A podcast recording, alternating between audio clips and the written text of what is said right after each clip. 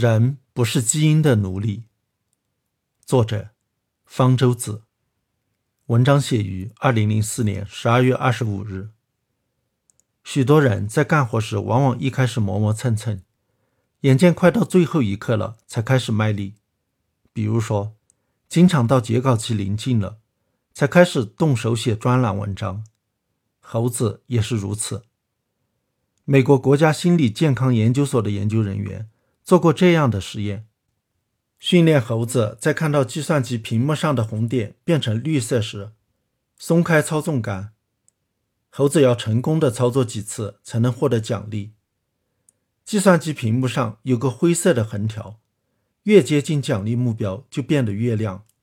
猴子由此可知，它离奖励目标还有多远。越接近目标，猴子操作起来越认真、越积极。越准确。研究人员往这些猴子的大脑中注射一小段特别的 DNA，它能和脑细胞中一个关键的基因相结合，暂时关闭这个基因的活动。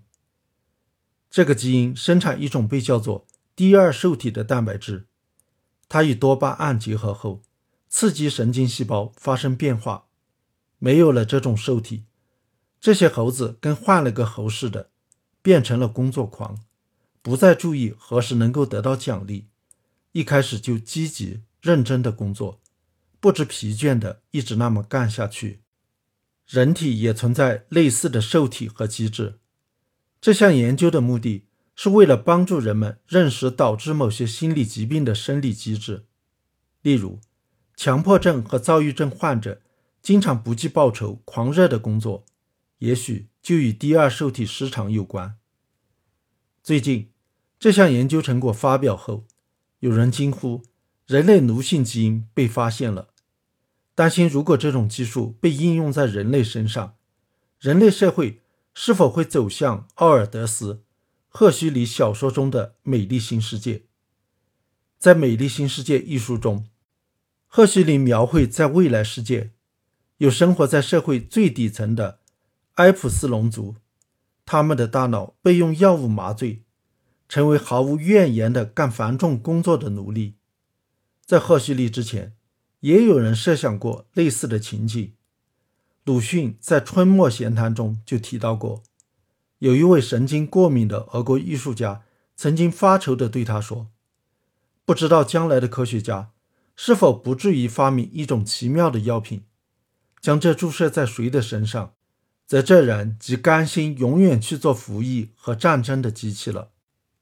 如果用遗传工程技术一劳永逸地让人变成天生的奴隶，那当然要比使用药物麻醉省事、可靠得多。不过，第二受体基因并不是什么奴性基因，即使把它去除，制造出来的大概也只是一些得了强迫症、躁郁症的工作狂，并非天生的奴隶。工作狂任劳任怨，却未必就奴性十足，甘心永远任人指使。那么，我们有没有可能将来某一天在人身上发现奴性基因呢？我觉得这个希望很渺茫。